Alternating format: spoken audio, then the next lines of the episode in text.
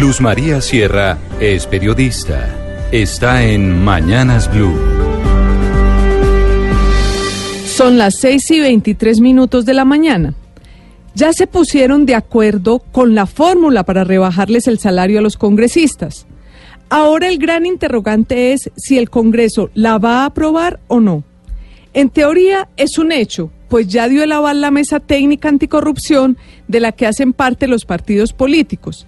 Y la mayoría en el Congreso tendría que estar garantizada en la medida en que están de acuerdo tanto los partidos de gobierno como los de la oposición que promovieron la consulta anticorrupción.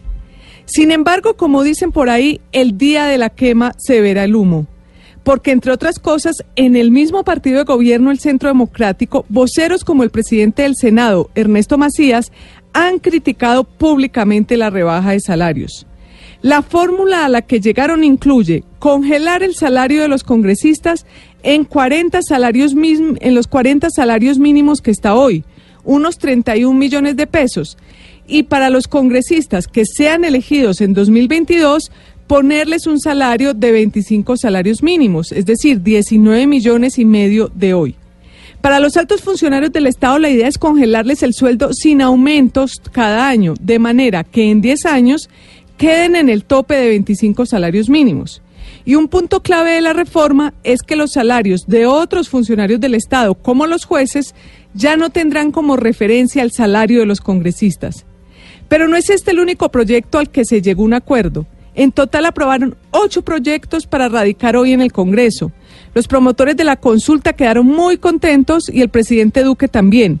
Dijo que había sido tal el éxito de la mesa técnica que la mantendrán abierta para hacerle un primer filtro por allí también a la reforma a la justicia antes de llevarla al Congreso. Entre los proyectos que radicarán hoy están todos los puntos de la consulta anticorrupción, desde quitarle los beneficios a los corruptos hasta que los funcionarios tengan que hacer públicas sus declaraciones de renta.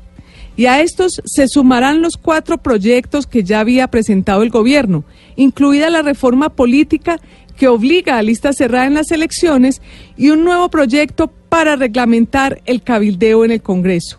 Se le puede aplaudir al gobierno y a la mesa la agilidad con la que avanzaron, Apenas hace tres semanas se dio la consulta y ya van hoy con el paquete de proyectos aprobados. Esta es una dura prueba de fuego para la ministra Nancy Patricia Gutiérrez, quien, según las instrucciones del presidente, tendrá que lograr que se apruebe este gran paquete de leyes, que incluye dos reformas constitucionales, la política y la de justicia, antes de que termine diciembre.